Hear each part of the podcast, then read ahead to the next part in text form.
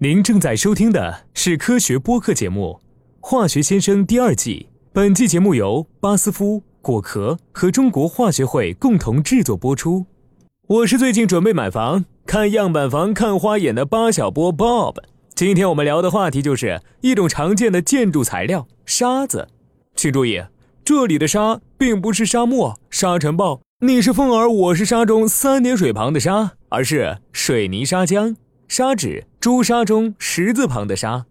你知道吗？沙子作为一种高性价比的原料，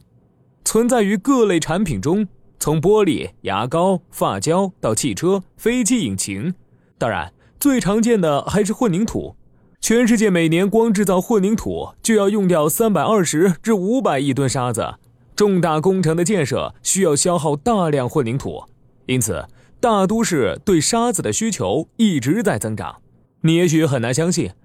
地处沙漠腹地的迪拜要通过进口建筑用沙来创造哈利法塔这样的建筑奇迹。原来，沙漠里的沙子都是风化而成，过于细腻，无法啮合，这会使新鲜混凝土中出现空洞，从而大大增加水泥搅拌时所需的水量，最终影响混凝土的强度。同样，粘性很高的沙子也无法作为建筑材料使用。用于建筑工程的原料需要极其粗糙的边缘，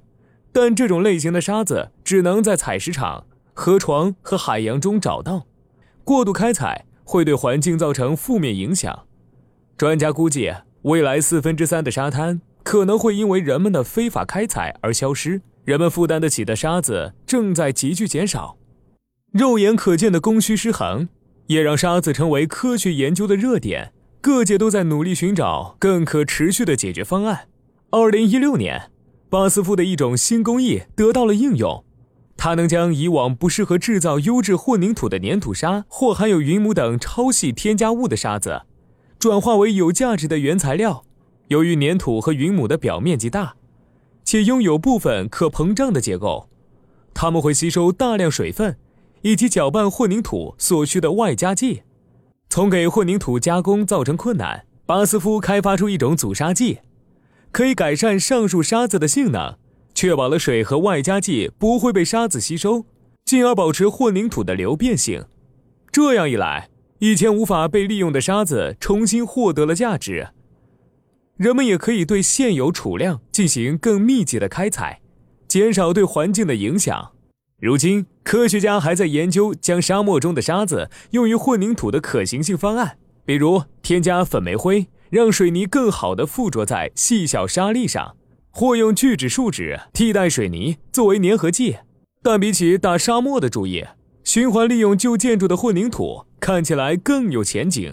混凝土含量不低于百分之二十五的建筑物碎石，通过分离、粉碎和细磨，已经可以用于道路建设。而循环利用混凝土用于房屋建造，在技术上也是可行的。在瑞士苏黎世推行着一项规定，如要建造新的公共建筑，必须用到回收建筑材。将来人们住进的新房，可能就是用上一代人造的旧楼循环建成的呢。今天的话题就说到这里，我和房产中介约定的时间快到了，我们下回再聊哦。您在日常生活中遇到过哪些化学问题？欢迎向巴小波提问，您可以关注巴斯夫果壳或中国化学会的官微并留言，或发邮件至 social media at basf dot com